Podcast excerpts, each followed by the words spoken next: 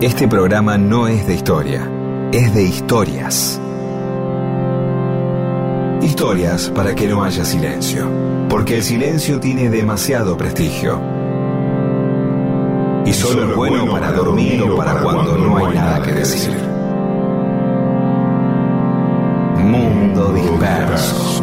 Historias de la vida y todo lo demás.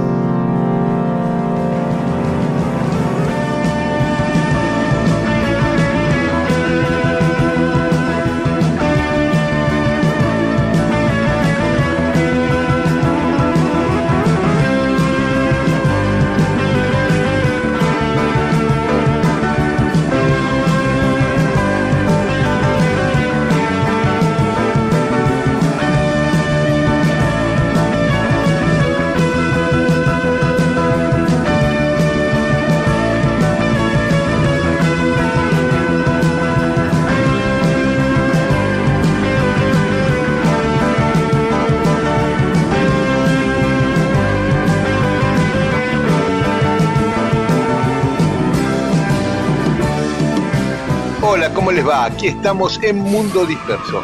Somos Pedro Saborido, que está ahí, y Daniel Miguel, que estoy acá. Y ahí, más atrás, están Eamon, Paula Weintraub y Olivia Davis. ¿Cómo andás, Pedro? Muy bien acá. Y mm, siempre es interesante suponer que se arma en la cabeza de cada persona que escucha, cuando escucha radio, ¿no? ¿Qué imagina? A mí siempre, siempre ver una foto de los de los estudios de algún programa o de algún programa de radio, alguna radio que escuchaba y ver, siempre me traía un poquito de desilusión, siempre había algo que no era así del todo. Eh, claro.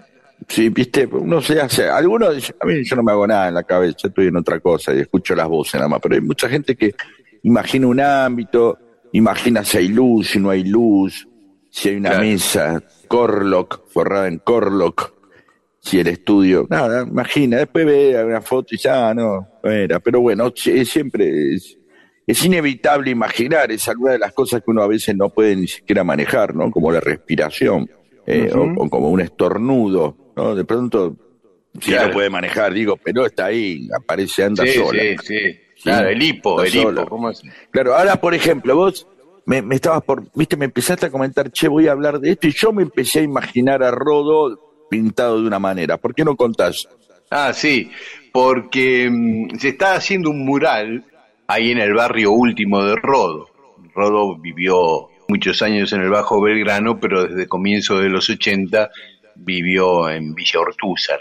Más de 40 años en Villa Ortúzar, ahí en la calle Heredia, Heredia entre Triunvirato y Guevara en esa terraza de su casa y en su sala de ensayo ensayaba, por ejemplo, los amigos, Spinetta, Rodo y Dani Ferrón, ese trío, y en todas las fiestas, los cumpleaños, asados que hacía Rodo en la terraza, se llenaba de músicos y de música los sábados a la noche. Bueno, ahí muy cerquita de la casa de Rodo, a, dos cuadras de esa casa, en la esquina de Heredia y Rossetti, se empezó a hacer un mural, lo empezó a hacer el artista plástico Oski Dibiase, en una pared de una propiedad que prestó Daniel Colombres, otro enorme baterista, que puso a disposición esa pared para que se hiciera el mural.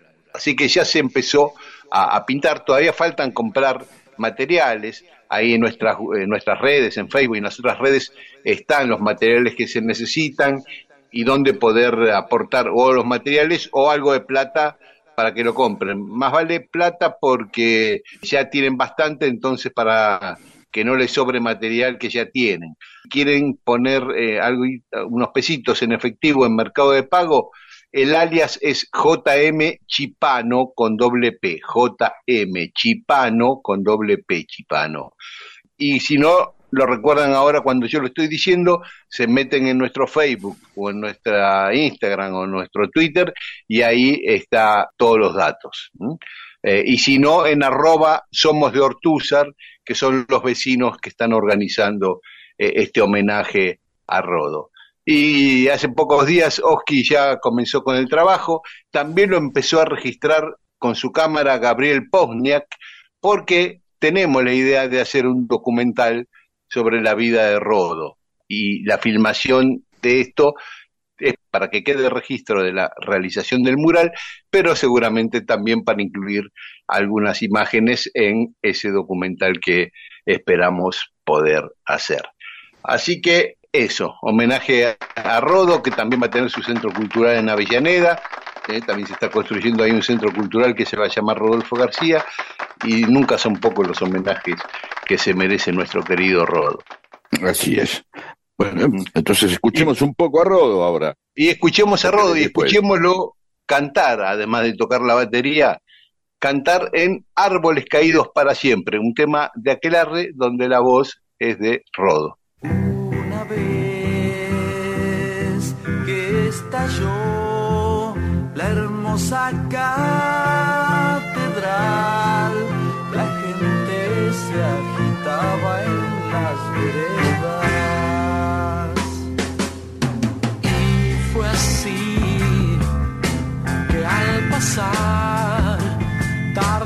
tarde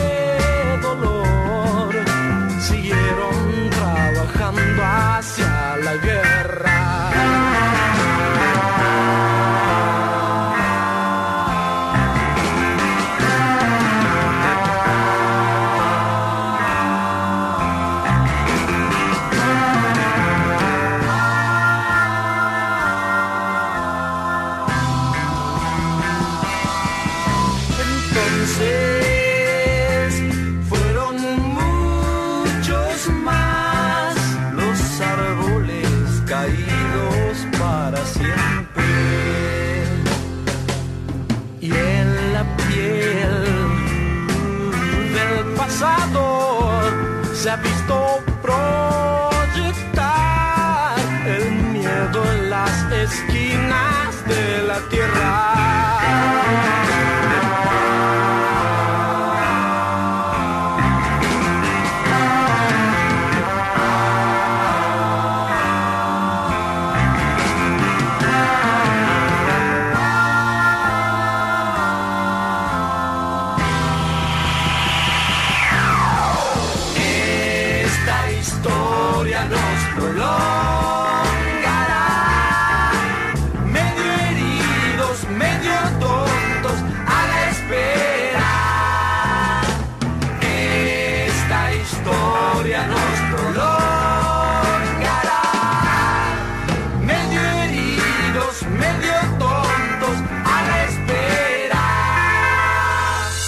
Mundo disperso. Todo eso que alguna vez sucedió solo para que vos estés escuchándolo ahora.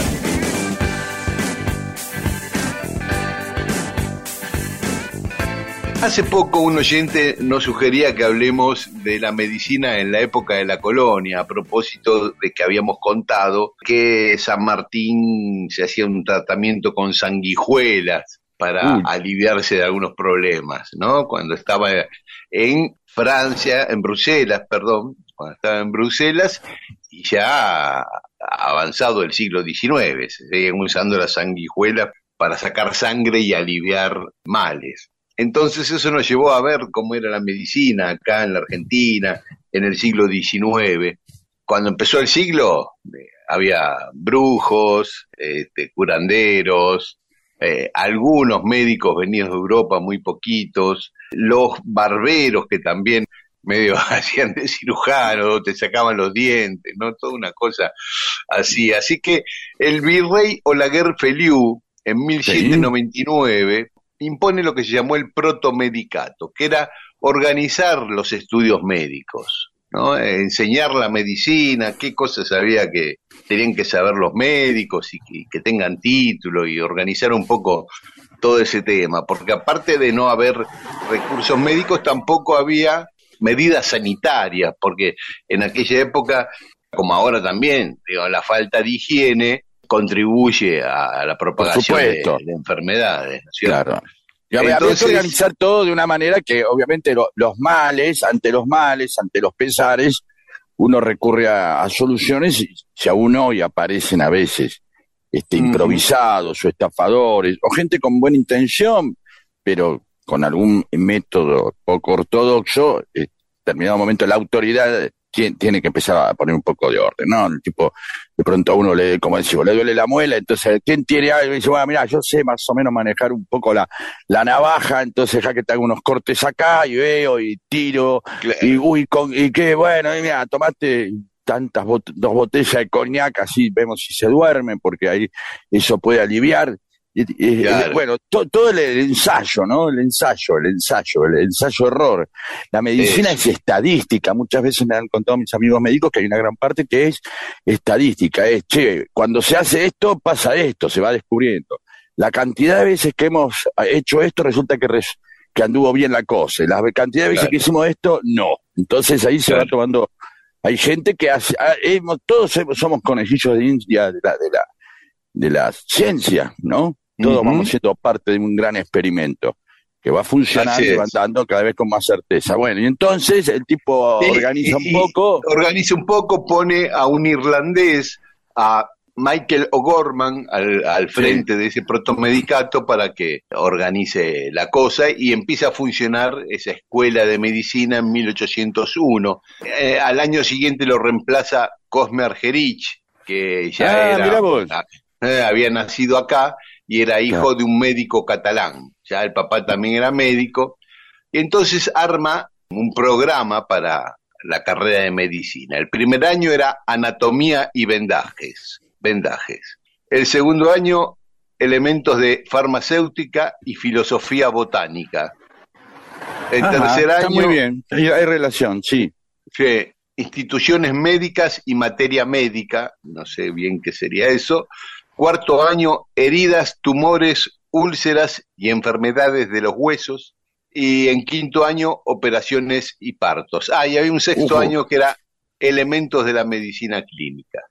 Y no solo enseñaba medicina, el protomedicato, sino que regulaba la actividad de los médicos, castigaba las faltas cometidas por los médicos, perseguía a los curanderos. Claro, ya, era, ya empezaba a ponerse la, la institución. ¿Qué, qué corresponde y qué no? Bajo una, una ley, ¿no? Empieza a poner en la ley el orden de este, guarda con andar este, con estos tipos, a ver que piensen que matando una gallina se le va a curar. este, la- la- no, es eso. Sí, Sí, el tipo eso. vale, pon- poner un poco de orden así, poner, decir que sí, que no. Sí, sí. El problema era la falta de alumnos. Había pocos interesados en estudiar medicina. Ah, mira. Sí. En 1804 solo hubo cuatro alumnos, cuatro inscriptos. Mm. En 1807, por ejemplo, ninguno. Y en 1810, el año de la Revolución, ninguno se anotó para estudiar medicina. Convengamos Empezó- que uno, uno, uno hoy piensa en la medicina y piensa a veces a uno con toda la institución apoyando lo edilicio, lo logístico, enfermeras, medicamentos, enfermeros, otros médicos, aparatologías, etcétera, etcétera, y aún así hay momentos que decís, che, qué jodido es ser médico, ¿no? Mirá, Sí. lo, mirá, mirá dónde hay que asomarse, al dolor del otro, a meter la mano en determinados lugares, a tratar con alguien que está supurando a partir de un grano gigante en la frente, yo, cualquier cosa que... Entonces, obviamente, en ese momento, más salvaje aún, no, no debería ser algo que llamara mucho la atención, evidentemente. y, y seguramente la reacción frente a los pocos resultados que podrían haber en algunos tratamientos, seguramente la ciencia no acertaba tanto como puede acertar ahora, hacía que seguramente uno también se viera este, acusado y hasta reprendido por fallar. Claro, claro. Por ahí te salía mal algo y te la ponían, ¿viste? Sí, sí, claro. Viste, mala praxis, andar a saber y Mala praxis, claro. Y además había otro problema que eh, muchos estudiaban, pero antes de recibirse abandonaban la carrera, porque cuando se recibían estaban obligados a participar de las guerras de la independencia como médicos. Uh, Eh, Te, No, te pero- recibís, pero tenés que ir a la guerra. sí, Este, no, no, no alentaba mucho. No, entonces muchos, viste, en cuarto, quinto año, antes de recibirse, abandonaban. O sea, adquirían conocimiento, pero no el título, digamos. Claro, y después iban por ahí diciendo estoy cuarto año se llamaban los tipos. ¿Qué haces? Cuarto año, bien. Era un tipo Claro. que me faltan dos tres cosas, no quise ir allá a la guerra, pero hay un par de anatomía y vendajes que te puedo hacer. Claro, claro, claro. Es así. Y, pero igual todavía faltaban regular muchas cosas o conocer muchas cosas. Por ejemplo, un detalle es que los médicos atendían a los enfermos sin lavarse las manos, incluso después de manipular una herida. No, no, porque no se sabía nada de los gérmenes. No, hay un montón de, medidas de esas, los alcoholes, la profilaxis, que son muy, mucho más recientes de lo que suponemos, ¿eh? Claro, sí, sí, sí, sí. Se creía mucho en el, determinismo climático, le llamaban, ¿no? que las lluvias o el exceso de, temperatura, de calor, producía enfermedades. ¿no? Entonces, eh, la cuestión era airear las habitaciones o poner productos aromáticos. Bueno, aún hoy algo de eso ha quedado, ¿no? Incluso esa relación clima físico, este, la humedad. Hay, hay cosas que sí, que evidentemente tienen que ver con eso. Crecimiento de sabañones según eh, la cercanía del frío y esas cosas. Sí, sí. Y los remedios más habituales de consumo común eran los vomitivos los purgantes, cuando andabas mal de, algo del estómago, qué sé yo, y la sangría, ya sea haciéndote un tajo, las venas para que sangres, o te ponían en el cuerpo sanguijuelas para que te chupen la sangre, ¿no? eso, es tremendo, claro, que eran entrenadas, ¿no? El tipo que cría sanguijuelas, tiene un frasco de sanguijuelas, y te lleva, o ir a la casa, che, me siento mal, anda al botiquín que tengo unas sanguijuelas ahí al lado del jabón. No sé dónde se venderían, en, la farmacia se venderían. Sí, alguien las pescaría, alguien, alguien, la juntaría y la vendería, y, o en las esquinas, o alguien se tenía que dedicar a... Nunca vi una sanguijuela, la verdad, eh, te soy sincero, no sé cómo es. Bueno, mientras buscamos una foto de una sanguijuela, escuchamos algo de música. En el extremo de la calle la florista se emborracha con leguía. Y la ciudad la bambea instante y la devuelve en su sillón.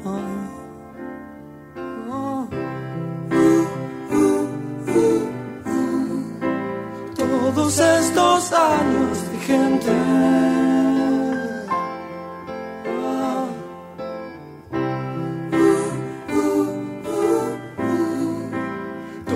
estos años de gente. Frente a los vidrios de un banco, un anciano desfallece sin nombre. Los pordioseros lo reclaman desde un pozo en el aire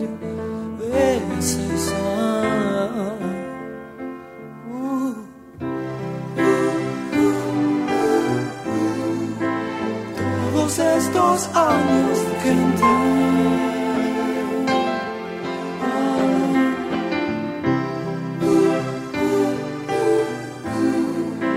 Todos estos años de gente.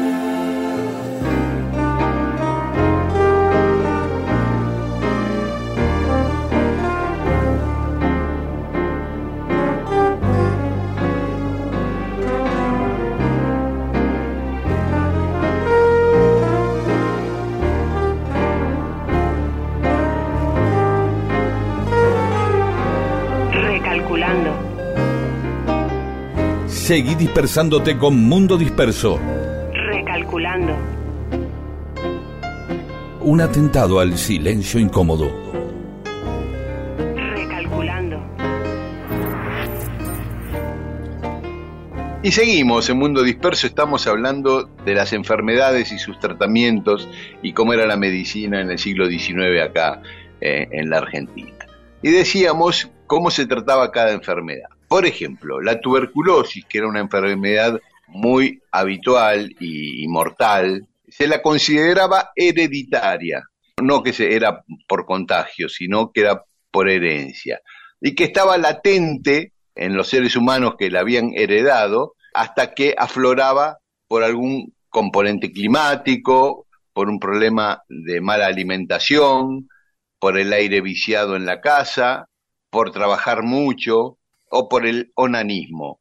O también por, sí, o también por estar deprimido, bajoneado, triste, por eso era la enfermedad de los poetas, ¿no? Que la cólica. Ah, de ahí aparecía la, la cosa romántica, ¿no? Del, Sí, el tipo Sí. terminaba con tuberculosis, no era al revés, sino que era, que por ahí era al revés, el tipo hasta escribía poesía porque estaba tuberculoso, porque estaba bajoneado. Pero no, pero mira, claro, sí, hay una relación que parecía como algo rom- romántico, ¿no? La tuberculosis. Sí, sí, sí, sí. Se lo trataba con una buena alimentación, le recetaban que coma bien, que la habitación esté Descanse. sana, aireada, limpia, que trabaje poco, sí. Y se inspeccionaba a las escuelas para evitar el vicio del onanismo. No sé cómo sería eso, ¿no? ¿Qué irían? ¿Cómo harían? No sé, mirando ahí revisar las, los pibes. las habitaciones Claro. abiertas, que son los pibas Claro, aflojen. claro. Las pibas, claro, las pibas, no sé, porque uno puede Sí, decir las sí. chicas también, pero obviamente, También, pero claro, claro. este, si los vigilaba, si estaba atento ahí, a que estuvieran con las dos manos arriba del pupito, no sé, ¿qué harían? No sé. Si uno- sé, si uno lo ve- si uno ve en la las- mano, no sé. Si uno ve las man, la- las casas chorizo muchas veces, eh, ve que hay una circulación doble. He visto mucho, sobre todo en, en- en campos eh, donde, claro, está la circulación por afuera, por el lado del patio, Sí. y después está la circulación interna que es entre piezas, no hay pasillos. Cada Claro. pieza comunica con otra pieza. La única pieza que tenía intimidad era la pieza de los de- del matrimonio, el papá y la mamá, que estaba al fondo. ¿Sí? Entre el comedor y las piezas, por ahí pasaban por dos, tres y hasta cuatro piezas, y siempre se iba por adentro, por lo cual la persona que vivía ahí, el hijo, la hija, no tenía intimidad, pasaba, había como una Claro. vigilancia final y finalmente aparecía el último cuarto que sí tenía intimidad. Así que tenía- no digo que tenía que ver con esto exactamente, pero sí que había como un sistema de, de autovigilancia de las costumbres, del estado de las personas, incluía todo, ¿no? De cuidado, ¿no? Claro, Eh, claro. Pero bueno, sí, sigamos, entonces Y- ya está. Y de- las medicaciones que se le daban a los enfermos de tuberculosis básicamente eran eh, arsénico, le daban un poquito de arsénico, tanino, eh, yodo, inhalaciones de alquitrán e ingesta de alcohol, lo que decías vos antes del coñac. Claro. Otra enfermedad eh, muy fuerte era la viruela, que fue por suerte una de las primeras en tener vacuna, ¿no? Antes de a los que no estaban vacunados y, o antes de que hubiera la vacuna, el tratamiento empezaba con una corta sangría Otra vez. sí, Sí. un vomitivo y un remedio en base a aceite de almendras y cebada, que se la cocinaba, se hacía como un potaje ahí. ¿Y funcionaba? Sí, eh, por ahí funcionaba en algunos casos. Ahí, En algunos Una de las casos. tres cosas le daba, claro, sí. Y también jugo de limón, que eso todavía hoy sigue funcionando, ¿no? El jugo de limón, no para la viruela, pero para el hígado, ¿no? Para los ataques de Por hígado. supuesto. Después, eh, por ejemplo, para las indigestiones se hacía un emplasto de cebolla, ¿no? Una cebolla Bien. a medio azar, se la mezclaba con un cuartillo de vino bueno, tres cuartos de jabón rallado, Uf. o sea, el, jabón seco, no, no mojado, aclara, sin entrar en contacto con el agua, el jabón aclara la receta, se rayaba jabón arriba de la cebolla Claro. y el vino. Bueno, por ahí porque tenía cebo, vaya a saber que tenía. claro, algo de sí, imagina sí, uno claro. que agarra un Rexona, pero no, no, no tiene que ir por ahí, precisamente. Claro. Se lo cocinaba media hora, se le echaba un poco de manteca, se lo revolvía bien, si quedaba muy líquido, un poco de harina para que tome cuerpo, y eso se untaba sobre el estómago de la persona. No se lo tomaban, Ah. se lo ponían como un emplasto, pero antes de ponerle Sí. eso sobre el estómago se le ponía aceite caliente en Mm. la medida que lo pudiera resistir. Claro, sí, te ponen aceite hirviendo sí, y más vale déjame, déjame la indigestión, ¿no? claro. Después había una receta para quitar el flato a los niños, las flatulencias. ¿En los Este, niños o en los bebés? eh, en los niños pequeños, dice, sí, en los Ah, bebés. razón. Yo, una de las cosas que más me maravilló fue cuando tuve hijos y me enseñaron a hacerle la, ponerlos en la cama y hacerle la bicicleta. Lo hice muy bien, hacerle la bicicletita La bicicleta, claro. para Sí, que se tiren pedos. Es maravilloso, es una cosa, y el alivio que traen, ¿no?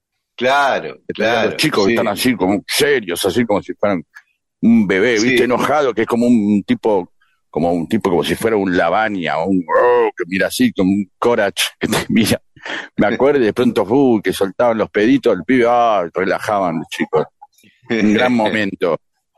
Sí, sí. Y, y bueno, acá era como un, un, re- un- como un jarabe en vez de, de ejercicio, ¿no? Eran tres granos de magnesio, media onza de jarabe de goma, y se lo mezclaba y se le daba una cucharada, y eso, con eso va a conseguir el niño expeler el flato. Ah, bien. Bien. Después una receta para matar las lombrices también había, ¿no? Mercurio crudo, bien pulverizado, agua de grama, y se tiene que macerar, agitar, dejar eh, reposar dos horas, después que decante se saca el agua, se cuela y se le da a tomar eso y se elimina la, la lombriz. Una pomada para las quemaduras, que esto yo me parece que no funcionaría, ¿eh? porque dice, se tienen que cocer, cocinar, ¿no? 12 hojas de hiedra Sí, en un cuarto de aceite. sí. Después se le pone un poco de cera para que tome consistencia. Y se le pone aguardiente. Y eso se le pone arriba de, de la zona quemada. Yo Mm. no sé. Aceite, tequila. Volvía, bueno, bueno, bueno, pero evidentemente había cosas en las que generalmente los tipos iban improvisando, iban probando y bueno, a este le funcionó, hagámoslo de vuelta. Yo una vez hice eso, le puse tequila porque estaba muy seca, entonces eh, se me ocurrió y, ah, evidentemente había algo, hoy ve todo, uno ve todo como una especie de gran torpeza, Sí, o, claro. o de improvisación, o de ignorancia, o de superstición, pero no digo que uno lo ponga pero hay- pero decírselo, todavía hay algo que sí, que tienen, que se usa de eso, ¿viste? Debe haber, debe haber muchas continuidades. O momentos que se pasó por eso para finalmente llegar al pancután. Claro. Llegó al pancután, es decir, la serie de fracasos, de experimentos, uno veía todo eso y uno imagina los tres chiflados, inventando cosas para meterle a alguien, ¿no? Haciendo Claro. cualquier cosa, o un chanta, improvisando. Pero bueno, era la, la forma en la que hemos llegado a la medicina moderna, pasó por ahí.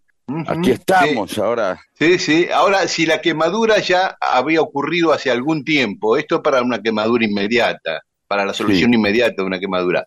Si ya había pasado algún tiempo, lo mejor era al- poner algodón similar donde tenía quemado y no quitárselo hasta que se caiga solo el pedazo de algodón pegado ahí a la No, quemadura. para ir, para absorber seguramente y por ir secando la zona, ¿no? O Sí. humedecerla, no tengo idea qué provocaría. Algo Sí. provocaba, evidentemente. Y para las madres, para que no se le hagan grietas en los pezones cuando vaya a amamantar, dice que había que poner un pedazo de carne a cocer en un puchero de agua, sin echarle sal ni aceite. Había que cocerlo mucho y el caldo, con el caldo que se producía de ese caldo de carne, eh, se lavan los pezones dos o tres veces por día. Desde tres meses antes del parto había que. Ah, como para prever. eh, Está Pre- muy bien. Bueno, pero ves que había una cosa de prevención, ya había algo de preparar, había Sí. algo que daba seguramente lo estadístico. Sí, sí, sí, sí. Bueno, esas eran algunas de las recetas y algunas de las formas de abordar la medicina en el siglo XIX. Sin embargo, ¿sabes qué? Yo tengo ganas de que los oyentes manden esas pequeñas cosas que han quedado, las viste, eh, las hojas, eh, con, de- de- viste, el, uy, che, ponete un saquito de té en, el ojo, esas pequeñas, esas pequeñas curanderías que han quedado y que han Claro, sobrevivido. frotar un anillo de oro para el orzuelo. Sí, no sé, lo que sea, lo que vayan teniendo a mano, se acuerden, que todavía sobreviven, que dicen, bueno, mira, pon esto y con eso zafás, o tomate un vaso de agua caliente con limón, Claro, y aunque es un básico, a nadie se le ocurriría que era una superchería de curandero sentirse un poco mal del estómago y tomarse un vaso con limón, ya lo sabe, ¿no? Claro, es más, claro. y yo eh, más de alguna vez me recuerdo de chico, dice, no, que tome una severa, pero que le saque el gas antes, ¿viste? Ah, Que la sí. Te, te la ¿Viste? revolvían para sacarte el gas. Claro, Sí. que es un momento donde la medicina y, y, y- y el kiosquero se encuentran, nada más que con un tenedor o con una cuchara, no sé por qué dije un tenedor, una cuchara revolviendo para que salga el gas, ¿no? Y Claro. tome. Bueno, yo cuando era chiquito me acuerdo que iba a la casa de mi madrina que quedaba por Caballito, la paternal, ahí donde está el monumento del sí campeador, y tenía que tomar como tres colectivos desde la Bayola hasta ahí, era lejísimo. Y yo llegaba totalmente descompuesto de ir eh, dando vueltas en el colectivo. Y lo primero que me daban cuando llegaba así con el estómago todo revuelto era un vaso de Fernet. Ah, pero así, alivianado, Así, seguro. pu- No, puro. Un traguito. ¿Todo el dos vaso? traguitos. No, Ah. no, dos, tres tragos de Fernet. Te ponías en pedo porque el Fernet tiene una concentración de alcohol muy grande. Y yo era chiquito, pero ese era el remedio de, de mi Bueno, madrina. de, hecho, dos, la, tres traguitos de, de Fernet puro. de, de hecho, la idea del Fernet, si yo no me equivoco, del aperitivo es, tomarlo antes para tener una buena digestión, tomarlo Claro, antes de claro. comer. Sí, y, sí, y sí. tener- sí. y las hierbas y todos esos Claro. aperitivos tienen mucho que Proviene ver con... de. Sí, Sí. proviene bueno, de vamos a pedirle eso a los oyentes, ¿sí? Muy bien. Acerquémonos, volvamos a la medicina del siglo XIX y del siglo XVIII. ¿Y qué ha quedado ahí dando vueltas en estas pequeñas así terapias que ocurren a partir de elementos caseros, tradiciones, etcétera, etcétera? Claro. Por ejemplo, la peperina que vamos a escuchar.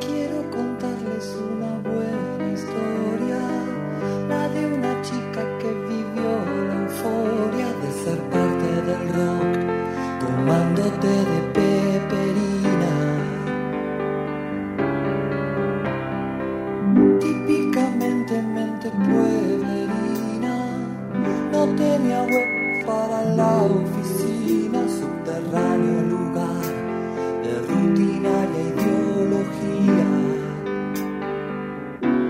Romántica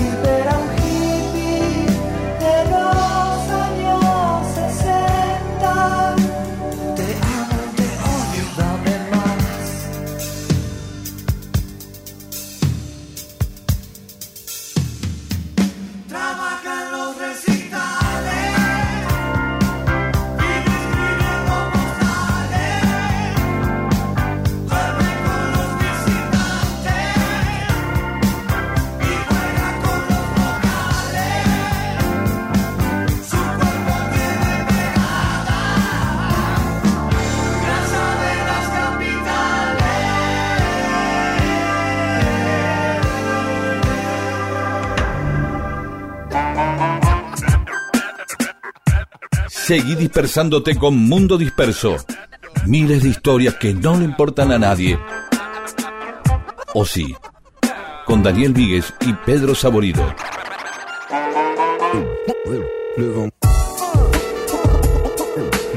Y en Mundo Disperso tenemos mensajes de los oyentes.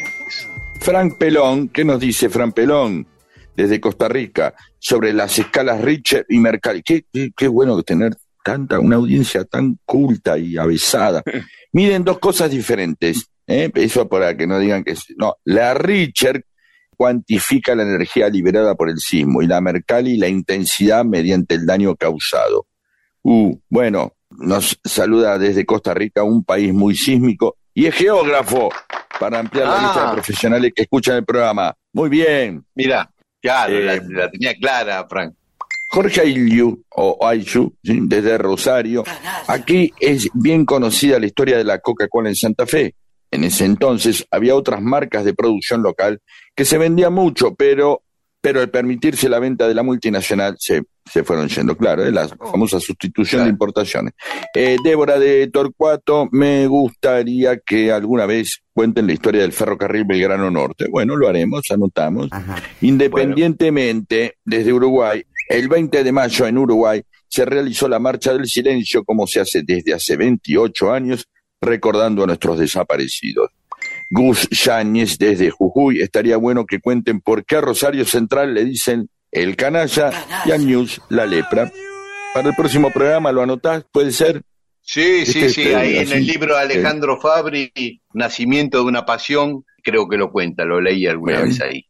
María Cristina Aguado Casal, yo tuve una compañera en Edina. En el, mira, ya empezaron a aparecer Enedinas por todos lados. No es tan feo nombre, es lindo Enedina. Sí. Em, este, en el Hospital Regional Río Grande. Debe haber nacido un 14 de mayo.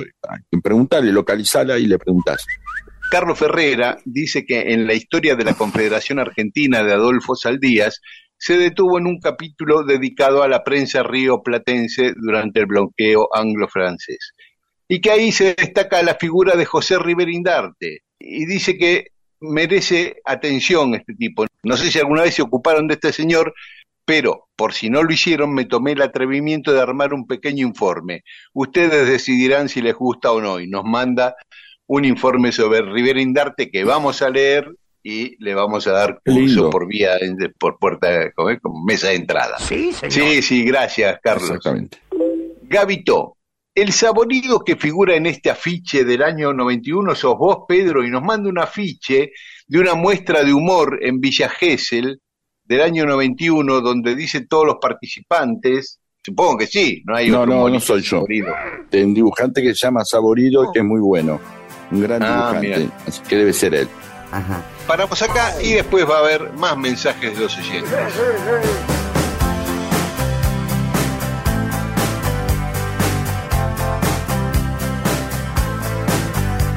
Well, I started out down a dirty road. Started out all alone, and the sun went down as I crossed the hill,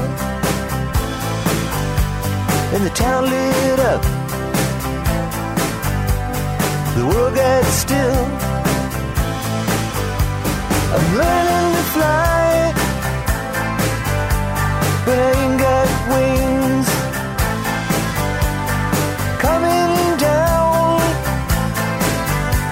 is the hardest thing. Well, the good old days may not return rocks might melt, and the sea may burn. I'm learning to fly, but I ain't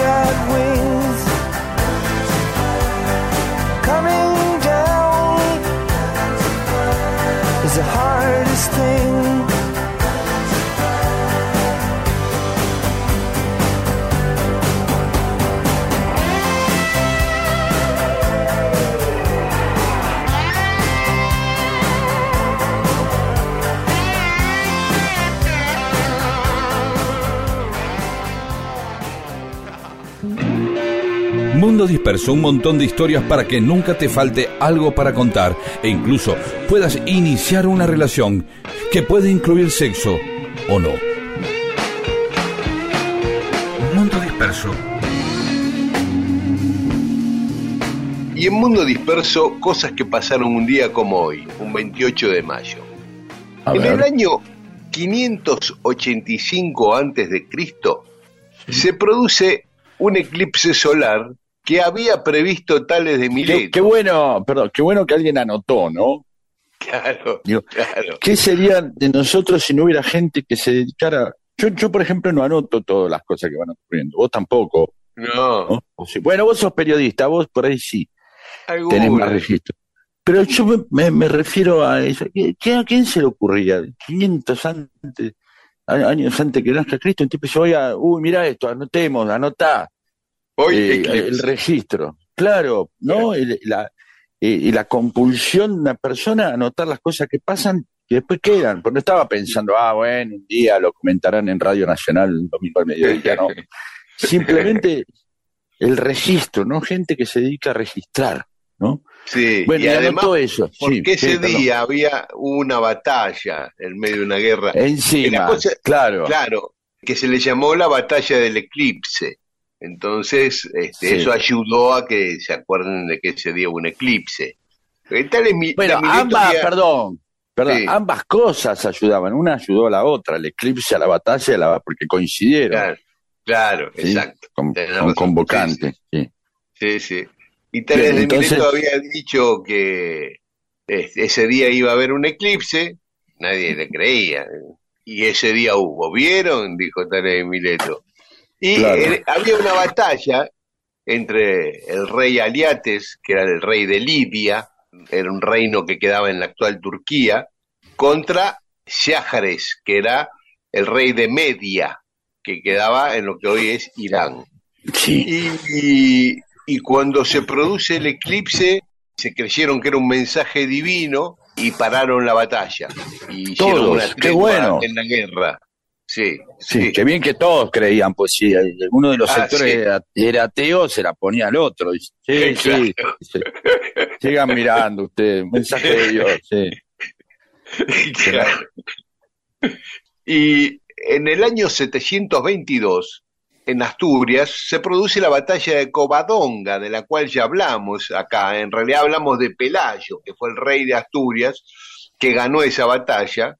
Eh, se lo considera como el nacimiento del reino de Asturias y aparte la primera derrota importante de los árabes en España. Se habían tomado toda España y este allá en el norte gana esa batalla y empieza de a poquito la reconquista de España que duró 700 años, ¿no? Sí, es un nombre raro, ¿no? Covadonga tiene más, parece más un género musical caribeño que es como Claro. cachengue, ya yo. Sí, Conga. bueno, sí, claro, sí, sí, por eso.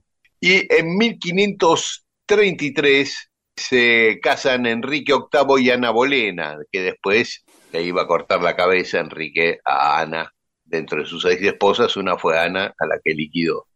En 1864, en México, llegan a Veracruz Maximiliano de Habsburgo y Carlota, su esposa, para asumir como emperador de México. Ya habíamos contado la historia de Maximiliano yendo ahí de emperador a México, ¿te acordás? Sí, Este, bueno, no me este- acuerdo, pero Ah, sí, sí, tampoco sí. te voy a contradecir. Sí, claro, un europeo eh, emperador de México, que también hace poco dijimos que posiblemente este Maximiliano haya sido nieto de Napoleón, o sea, hijo del hijo de Napoleón, hijo ilegítimo del hijo de Napoleón. En 1988, hace poco, se firma la paz entre el gobierno de Bélgica y la provincia de Boyacá, en Colombia. Ah, perdón, ¿Sabés y que- habían- sí, pero que estaban en guerra desde cuándo y no se, se habían olvidado. Eso, estaban en guerra desde 1867, porque en 1867 Boyacá era un estado soberano, integraban un estado confederado y tenían soberanía. Y el presidente de Boyacá, Santos Gutiérrez, le declaró la guerra a Bélgica. ¿Por qué se supone que le, declaró la guerra a Bélgica? Porque no explicitó los motivos. Se supone que porque cuando era joven había ido a estudiar a Bélgica, se enamoró de una chica Josefina, le propuso casamiento e irse juntos a vivir a Colombia. Los padres de la chica no aprobaron el casamiento y menos que la chica se fuera a vivir a Colombia. Y el tipo se volvió solo a Colombia, muy apesadumbrado y deprimido. Cuando fue presidente, una de las primeras medidas que tomó fue declararle la guerra a Bélgica. Muy bien, todo por el despecho, por decirlo de alguna manera. Sí, sí. Está bien, es un Este- buen motivo para eso, por, ahí, por eso llegó a ser presidente. O había otro Sí, no- interés aparte, no, no era todo tan romántico. No, no, no, no, no, parece que era solo por esa razón. Los historiadores no, no encuentran otra razón porque no quedó explicitada. Tremenda, el tema porque es que, a- a- aparte, perdón, es, es totalmente romántico, ¿no? claro, claro, sí, y claro, sí, no es de- muy de estadista la, la cosa, ¿no? Un No, pero arrebato. no claro, pero no sabemos quizás cuántas, cuántas cuestiones personales, humanas, íntimas, están escondidas detrás de muchas actitudes eh, que podrían ser de estadista. El tipo agarra y dice, bueno, yo ahora voy a hacer determinada medida. que- En realidad la raíz de eso es algo que le pasó, alguna bronca con alguna persona. ¿Se entiende a lo que voy? Es decir, Claro, claro. eh, eh, eh, el resentimiento también puede ser un, montón de la un motor de la historia. Y- y no hablo del resentimiento en términos de que sea bueno o malo, simplemente algo, algo traumático que ha ocurrido en determinado tiempo y dice, bueno, ahora voy a este, declarar la, la reforma agraria. Y no es que ninguna vida ideal, este, ningún ideal este, comunista, humanista, igualitario, sino simplemente el tipo había tenido alguna vez un problema con algún estanciero y a partir de ahí se dice, vos ya te la voy a dar. Y se hizo, y, ahí- y ahí empezó a laburar. Por, de verdad lo digo, porque por Sí. ahí está... No, es eh, así, es que Este tipo quizás no ejemplos lo... en la historia. De que Sí. hasta por, Algún por día- amor. Exactamente. Pensá cuántas cosas por ahí pueden ocurrir eh, eh, eh, simplemente porque de pronto eh, la esposa o un cuñado o algo, o empezaron a salir este con la otra, y entonces como empezaron a salir, dice, bueno, qué sé yo, voy a elegir a mi cuñado este, para tal cosa, y en realidad porque me lo pide esta, y entonces no apoyo al otro. Toda una historia de, de, de un país cambia a partir de que alguien se está trincando a alguien, ¿no?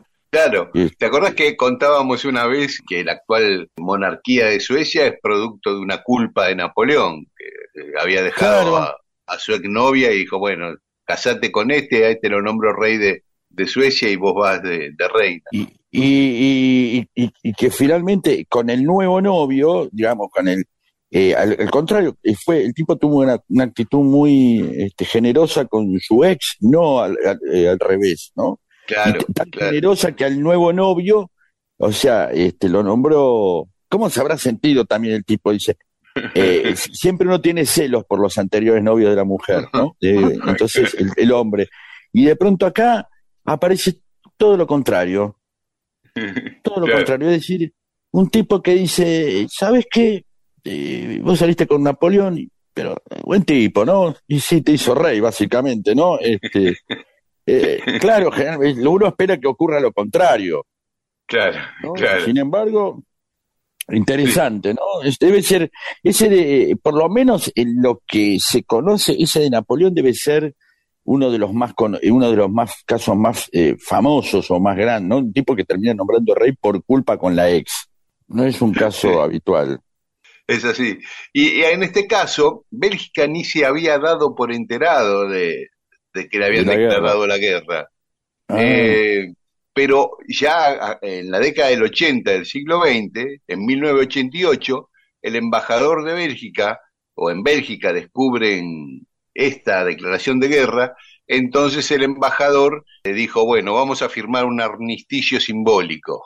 claro. Entonces firmaron el armisticio. no, pero seguramente pues hay que pasa que en determinado momento tienen que hacer algo, te- tienen que haber una visita protocolar, alguien quiere importar algo, hay un grupo de, de, de merengue que tiene que visitar este Bélgica y dice, mira, tenemos un problema, que estamos en guerra con estos tipos, ¿no? ¿Cómo? Sí, mira acá.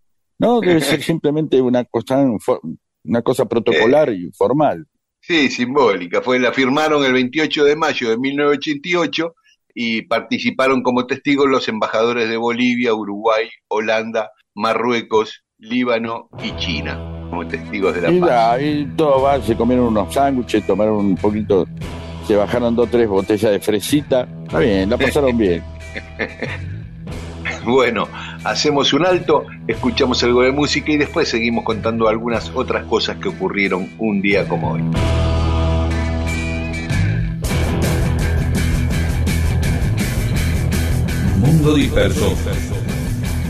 Con Daniel Míguez y Pedro Saborido.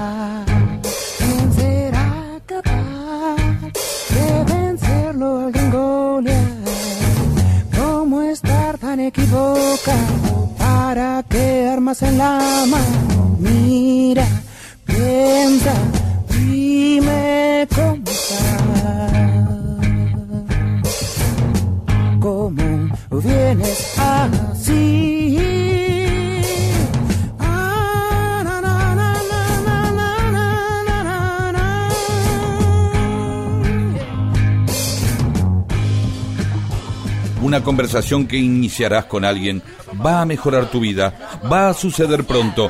Es mejor que tengas temas para animarla. Mundo disperso, un atentado al incómodo silencio.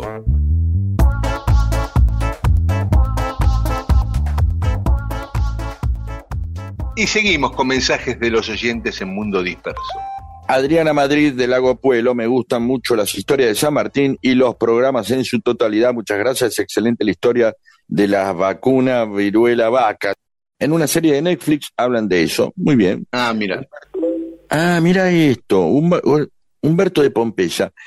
Les quería comentar que el papá de Olivia Hassay era Osvaldo Ribó y cantaba, entre otras cosas, en la orquesta típica de Ricardo Tanturi. Inclusive hasta la década de los 80 se presentó en vivo junto a Héctor Larrea en Rapidísimo. Ah, Mirá vos.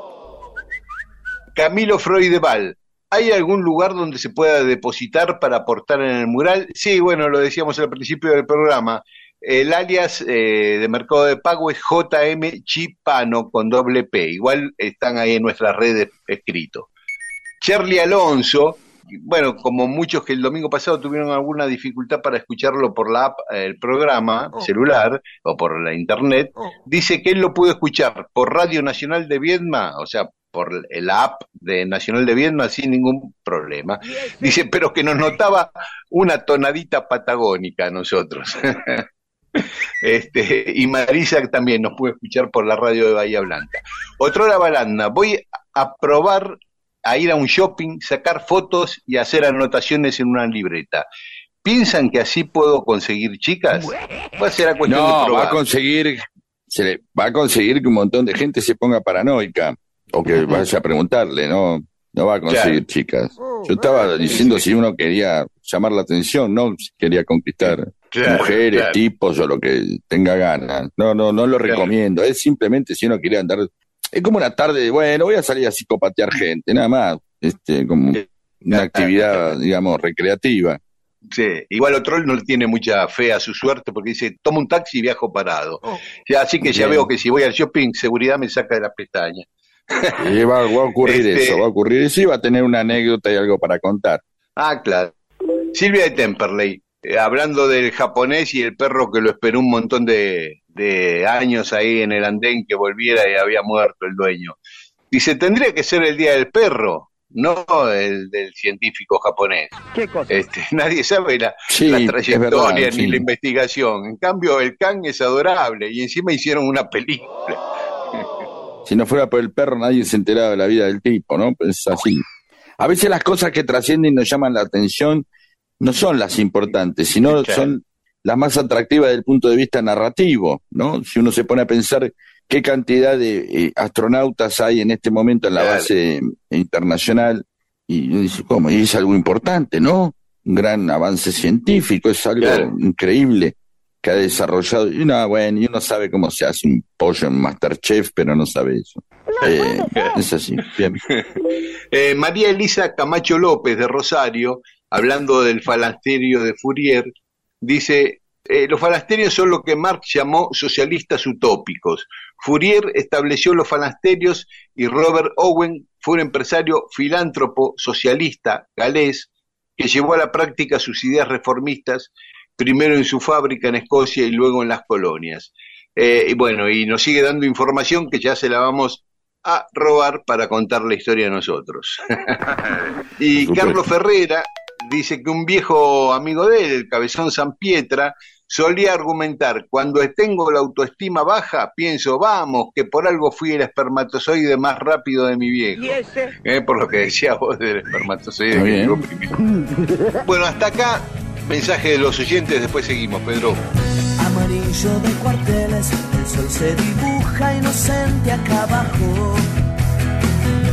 Alumbra la figura que viene a sentarse en el bar.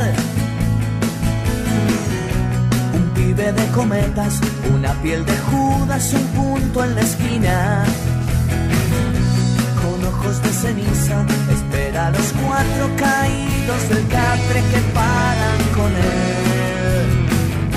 De madrugar amores pensó y de eso está hecha la vida. Resaca de mañana, campeones de truco esta vez. Y a polillar un rato, a estarse despierto antes de las cuatro. Martín tiene una fija, lo espera fumando sentado en un banco que hay en la Shell. Corazones sucios de humareda que dejó la ciudad cuando el día cayó. Cartel de traidor en la frente. Si nadie está dispuesto a dar un mango por esto que soy yo y me quiero reír,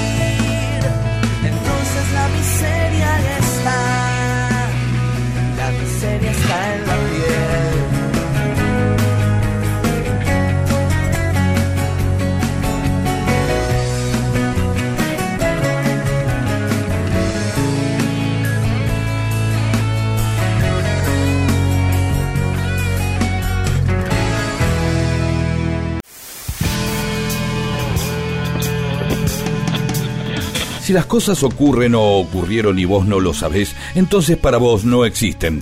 Dale existencia a la historia escuchándola. Mundo disperso, eso que existe cuando vos lo escuchás.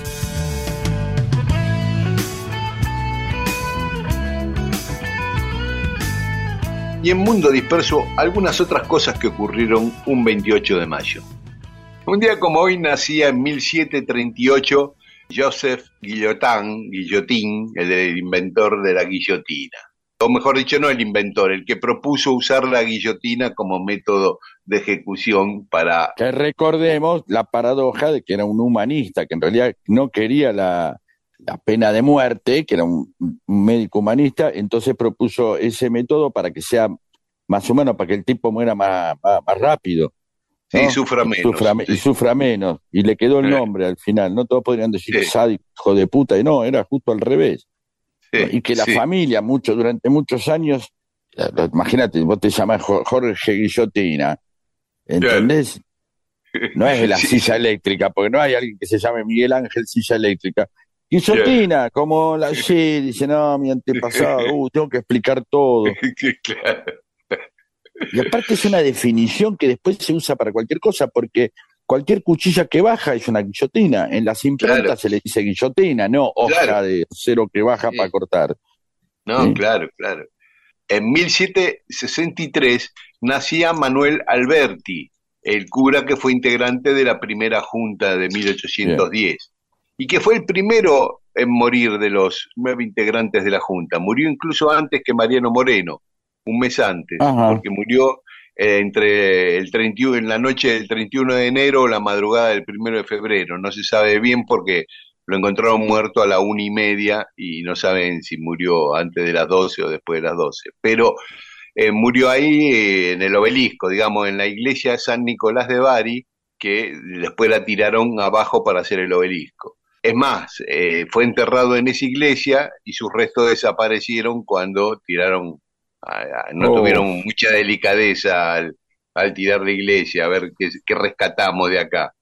¿Y sabes por qué murió? De un infarto. Eh, él era del bando de Moreno, se oponía a la integración de la Junta Grande, que propiciaba a Saavedra para tener mayoría en la Junta, que era ampliar la Junta con representantes del resto de la Argentina, de otras provincias, y tuvo una fuerte discusión con Saavedra y con Dean Funes, sobre todo, con el Dean Gregorio Funes, y volvió a, a la iglesia donde vivía, recaliente, viste, recaliente, mal, mal, mal, y pum, llegó y le dio un infarto. Bien, si- si- siendo amigo de Saavedra, uno enseguida, o del bando de Saavedra, empieza a sospechar si no hubo también un asesinato ahí, ¿no? O No, algo, parece- o, o no se sospecha, parece que no, Este, parece que no.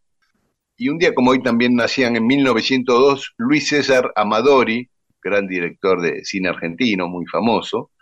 Y en 1938 nacía Leonardo Fabio, Bien. que muchos consideran el mejor director de cine de la historia argentina. Recomiendo un li- el libro sobre Fabio de Flor Halfon, ¿sí? Se editó hace un par de semanas. Por favor, no se Ah. pierdan eso a todos los amantes de Fabio y a los que no lo son. Mirá vos, librazo, no lo conocía. sí. Ah, qué bueno, me lo voy a. Salió hace, hace muy poquito. Genial. Y también nacía en 1945 John Fogerty, el de Creedence, así que vos. podemos poner un tema de Creedence, ¿no? Para Obviamente. cuando- sí. Pone Fortunate Son. Después, después vamos a hablar de ese tema. Tiene una historia muy particular.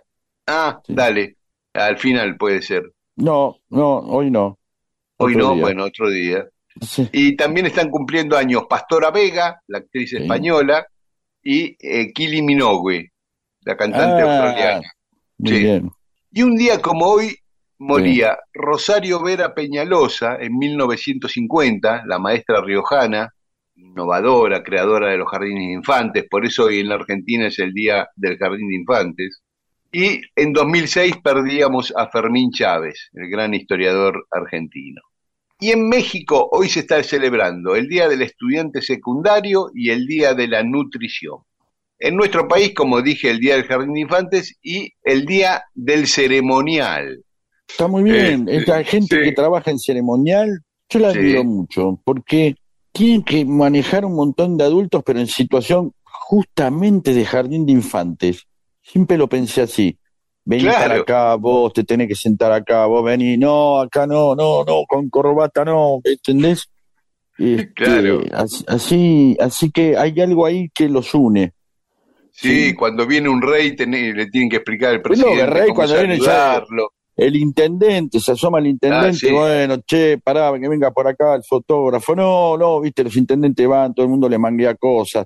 Eh, y entonces, y, oh, y después, no, uno se sienta, se tiene que sentar acá, pero no, no quiere, me quiero sentar en el piso. No, ¿cómo te vas a sentar en el piso si sos ministro eh, de la provincia de Buenos Aires? ¿Cómo? ¿Entendés? Entonces todo sí, ahí sí. Y siempre a- hay conflicto entre los presidentes, los ministros, que yo y la gente del ceremonial. Porque Y- eh, bueno, yo soy el presidente, hago, Hago lo que lo que quiero, quiero. no tenés No, que hacer mirá. esto, te tenés que sentar a la derecha. No te Sí. salgas de ahí, hay que saludar al obispo. Te dice, eh, que sos a la mierda. No, ¿cómo? ¿Entendés?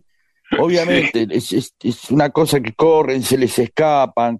Y son un problema para las custodias y para los de ceremonial, ¿no? Yo quiero saludar a la gente, dice el, el, este, el ministro, y dice, no, pero no, no se puede, es una cuestión de seguridad de Estado, qué sé yo, venir para acá, qué sé yo. Siempre hay ese, ¿no? Sí, así que bueno. Mm. Parece un trabajo de caretas, pero en realidad es un trabajo para ordenar algo que muchas veces se ve como careta y como informal, pero que tiene una raíz, que es que las cosas funcionen de una manera eh, a partir de la experiencia histórica de un montón de cosas que deben ocurrir. A veces, como cualquier actividad, se, mm, e- esa, forma, esa formalidad se convierte ya en automatismo y entonces ni siquiera se sabe qué es lo que está haciendo, ¿no? Simplemente es una ceremonia, pero todo tiene una carga de símbolos y todo tiene un significado y tiene todo un porqué. Y en Uruguay es el Día del Geólogo Ajá. y en todo el mundo se celebra el Día de la Hamburguesa hoy. Así que, Bueno, está bien. Está bien. este, porque Sí. el Y 28 de mayo... el, el día donde por este tipo de cosas la humanidad debería desaparecer, ¿no? Pero bueno, Porque el 28 de mayo de 1900, sí, eh, Luis Lassen, que era un alemán que vivía en Estados Unidos, en Connecticut, sí. Connecticut, sirvió la primera hamburguesa en su restaurante. Entonces dijeron, bueno, Día Mundial de la Hamburguesa, y ahí se prenden todos los... Está perfecto, sí. Está cercano el Día Mundial de la Cerveza Artesanal también. Supongo que forma parte del, del mismo nivel de imbecilidad humana. Pero bueno, Claro, Entonces Sí. hoy eh, llevan todos a sus niños a comer hamburguesa y a tomar cerveza. exactamente. Bueno, entonces escuchamos un poco de Creedence.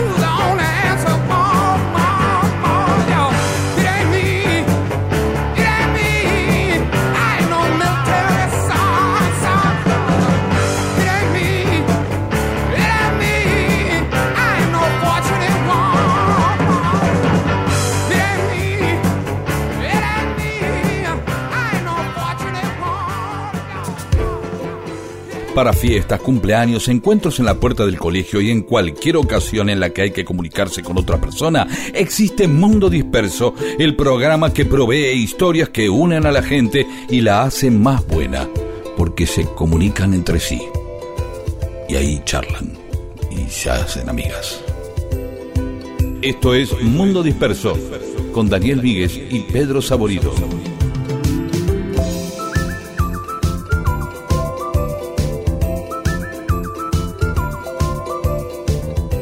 Y en Mundo Disperso tenemos más mensajes de los oyentes. Dale.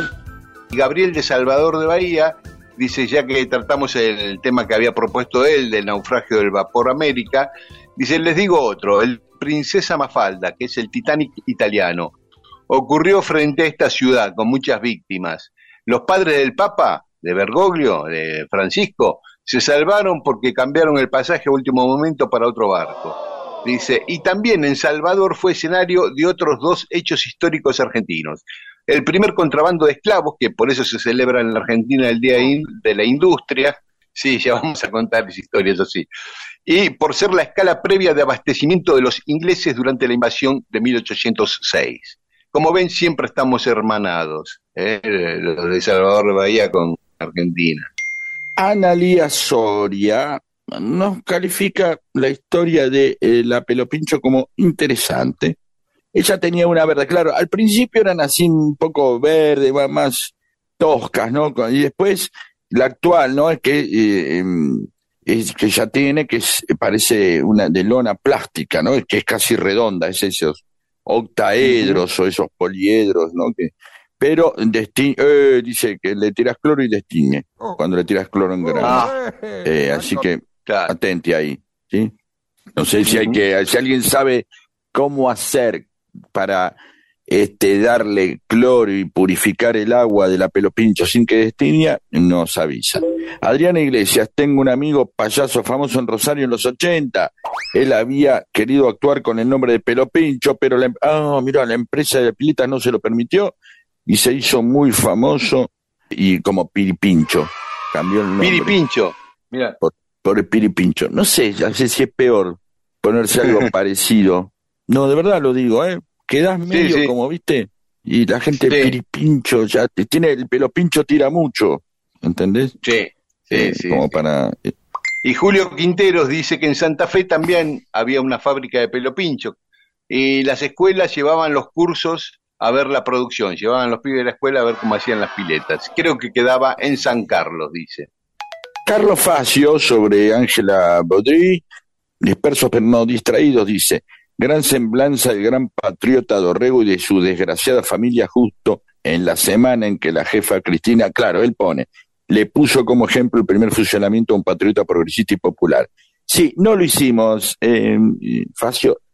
Esto nosotros por atentos, el atento sos vos, diría, el perpicaz sos vos, Sí, eh, y es bárbaro cómo lo juntás. Nosotros no, no lo hicimos, sinceramente, ¿no? Quisimos tirar un centro y vos metiste el gol. Así que gracias por la observación eh, y el detalle. ¿sí? Lucas Rosales dice, muy interesante la historia de la esposa y las hijas de Dorrego. Quizás ahí podemos encontrar el inicio de la famosa grieta. Y escribió Jimmy Anido, nos escribió Pedro al programa, el hijo de la mamá de Jimmy, la canción de León Gieco, que se enteró desde España que habíamos vuelto a poner al aire la charla que tuvimos con él, nos agradece.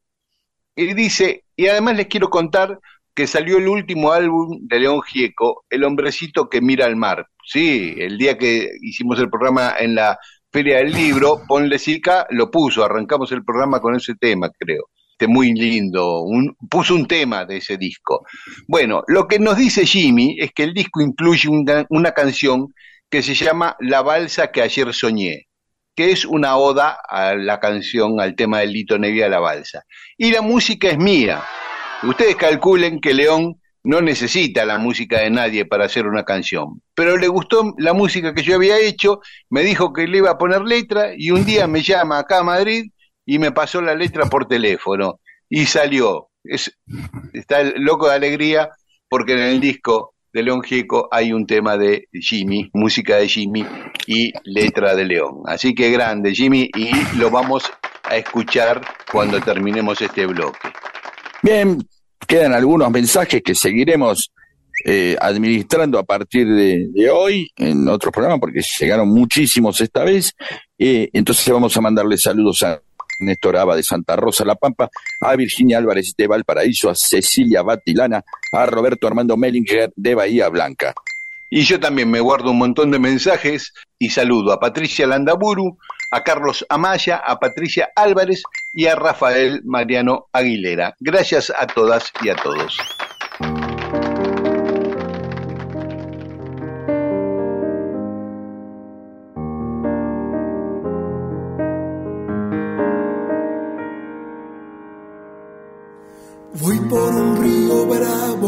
Es el mar, de aguas dulces como sos vos, de tus ojos su color. Voy por un río bravo como es el mar, y en su niebla gris quiero naufragar. Cruzaré con mi balsa la otra orilla y si el viento me hace un lugar en su galeón de fuerza tenaz, te encontraré esperándome al llegar y será de a dos ir al más allá.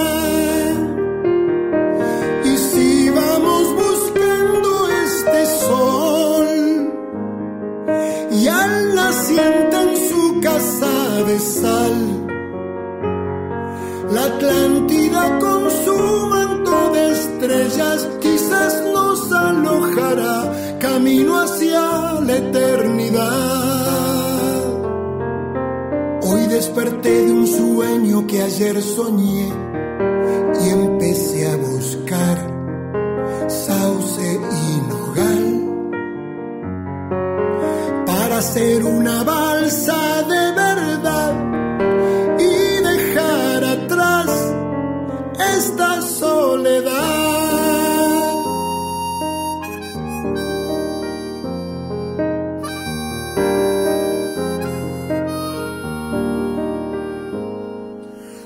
Terminé la balsa que ayer soñé, conseguí clavos de cristal para su piso de laurel.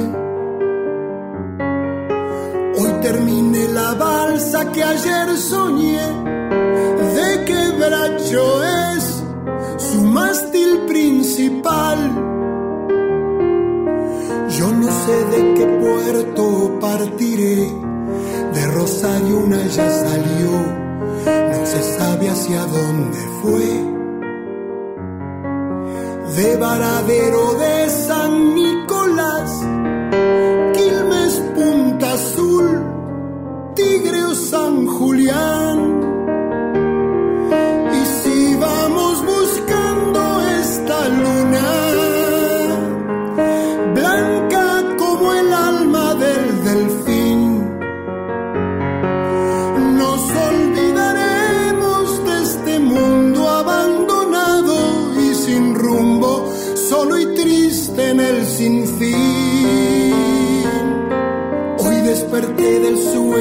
Sueño que ayer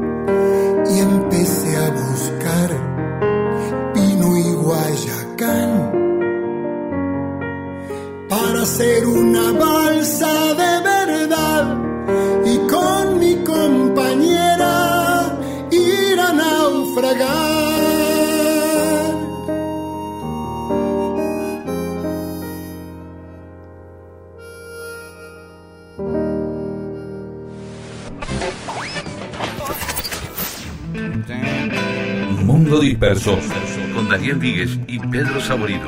Todo lo que sucedió en la historia solo para que vos te entretengas un domingo a la mañana.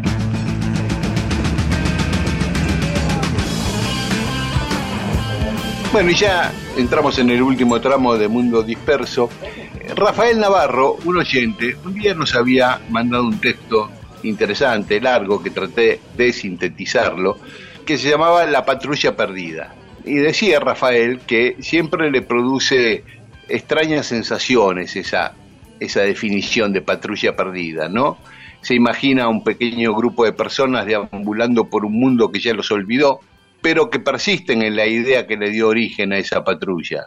Un grupo extemporáneo dice que logra unir un extraño romanticismo por un viejo ideal, de una manera un poco surrealista y con un poquito de patetismo también.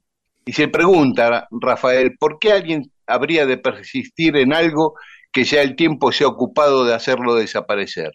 ¿No? ¿Qué, extrañas pulsiones guían a los tipos de una patrulla perdida que ignoran la realidad y permanecen eh, como habitantes de un repliegue del tiempo lejano?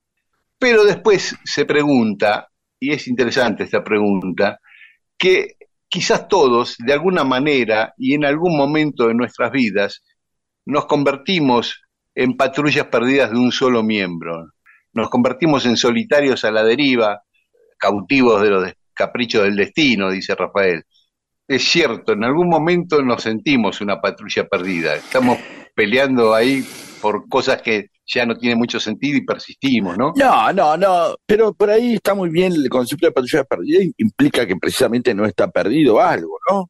Sino que es un reservorio. Cuando, cuando hablaba de eso, uno es, se siente a veces de otra época porque no comprende algo, se- porque los hijos o los sobrinos o los pibes en general crecen y van trayendo otras cosas porque aparecen otras costumbres y uno que tiene tanto miedo a la melancolía o a la nostalgia, a decir, ah, antes las cosas eran así, entonces, oh, yo defiendo estos ideales a pesar de que... Pero siempre eh, hay un reservorio. Recuerdo la declaración, siempre me acuerdo de Forja, esto es medio político, pierde un poco de, romanticismo por ahí lo que digo, pero siempre es- eh, recuerdo cuando, cuando en la declaración de la Fuerza de Orientación Radical de la Joven Argentina, la Forja, que nace y se deshace. Nace cuando dicen son tiempos difíciles, así explican, y ellos quieren, se viene encima, se cae el radicalismo, golpe de Estado, viene otra época, las unos años tremendos para la Argentina, y ellos dicen, vamos a hacer esto, vamos a conservar este pensamiento, nos vamos a ir reuniendo. Ahora, se entiende como si fuera una semilla, Sí. como quien guarda algo, y después cuando llega el peronismo deciden deshacerse, dicen, ya está, ya lo que nosotros con todo eso que cuidamos para que continuara, acá apareció de vuelta, ya no tiene sentido. Así que, eh, claro, la patrulla perdida lo es, eh, en realidad, casi por sentir en un momento casi la, la- el, el triunfo, pero no hay triunfos finales nunca, ¿no? Eh, Las cosas que ocurren, nos, para unos y para otros, ¿no? Digo, cuando uno piensa que hay cosas que no va a volver a escuchar o cosas que no pueden volver a ocurrir, ocurren. Entonces, incluso cuando uno hablaba de batallas culturales, ¿no? Dice, "No, ya ha ganado la batalla cultural, eh, no se tenía en cuenta algo que uno siempre dice batalla y no dice guerra, ¿no? Claro. Y la guerra, aún, aún el final de la guerra, eh, y no implica más que el final de un ciclo de algo que es muy probable que vuelva a pasar, ¿sí? De otras ujú. maneras, de otras formas. Así que, eh, eh, me- me- si, si bien tiene un, un- un dejo, como dice él, de, de, de armada brancaleone, de patetismo, de no, no está, no está mal las patrullas perdidas. No, es- las patrullas no están perdidas y siguen siendo patrullas. Sí, y a mí se me ocurren dos cosas a partir de esto que estabas diciendo. Una, de lo de Forja y que se desintegran cuando ya el peronismo viene a cumplir lo que ellos pregonaban o buscaban, que es como cuando el deseo se termina cuando se cumple, digamos. Claro. Eh, Pero por otro lado, la otra moneda de, este, de esta idea de patrulla perdida que plantea Rafael, la encuentro, la otra cara, digo, en una frase de, Galeano cuando habla de eh, la utopía, que es algo que te obliga a seguir caminando y a seguir buscando, ¿no? Y esa patrulla perdida por ahí sigue buscando la utopía, no importa, aunque esté fuera de moda o, muy lejos. Por ahí una patrulla perdida, aun de, de uno solo, tiene el lado lindo y esperanzador de seguir buscando la utopía. Así es, así que si alguien también muchas veces uno escucha una canción o ve que algo que es muy importante para uno no es muy considerado para alguna en la actualidad, eh, escucha algún pensamiento, algún comentario por la calle o de algún familiar o de algún amigo, quédese tranquilo que, que, no está perdido, sigue teniendo la patrulla, así que si hay patrulla quiere decir que todavía no se perdió. Por ahí se, se pierde. El día que se pierde ni siquiera sabe que ya que fue patrulla ni nada, simplemente se perdió. ¿no?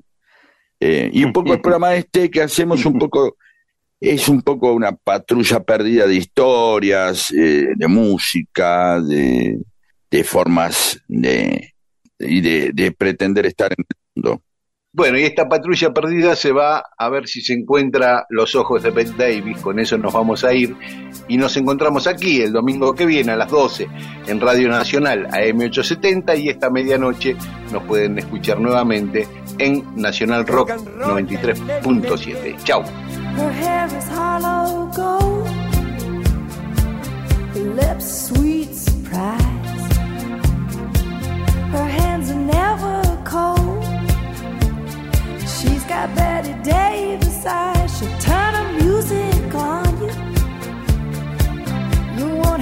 To think twice. She's pure as New York snow. She got Betty Davis eyes.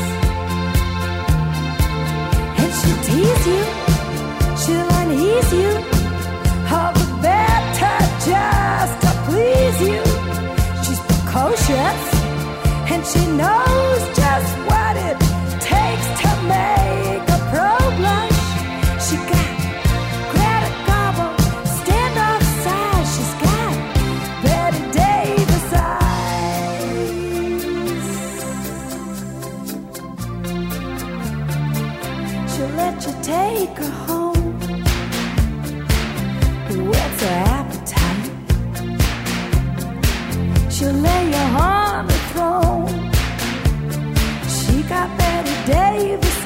She'll take a tumble on you.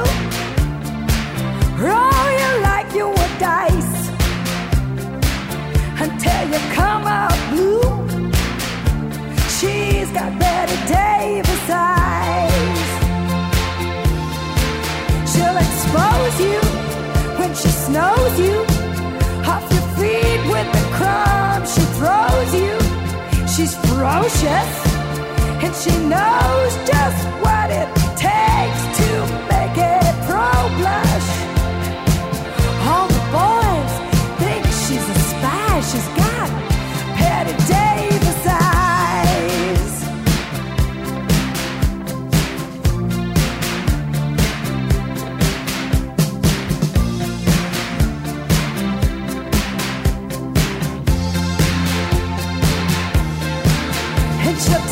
you, she'll you, all the better just to please you. She's precocious, and she knows just what it takes to make it pro blush.